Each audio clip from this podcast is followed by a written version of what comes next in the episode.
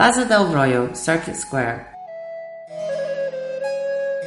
The small Plaza del Rollo owes its name to the Gothic style pillory that was erected in its midst, and which could be seen clearly in the 1503 town plan, although it was situated in another location in the Plaza Mayor. The jurisdictional circuits are a reminder of the pillory post or stocks that served as punishment for offenders.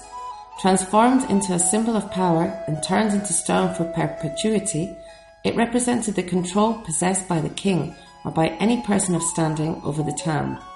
Some people can point out a hollowing out of these stocks to show the spot where the supposedly the head of the offender suffering punishment was placed. In the 16th century, Aranda's stocks was situated within the Santo Domingo domain and only in the middle of the 20th century did it take up position in the square that bears its name.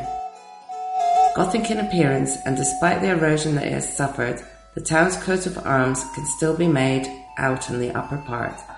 From the 15th century, Aranda was a royal township, and the high taxes that royalty received from the wine trade in Aranda helped to pay the crown's high taxes.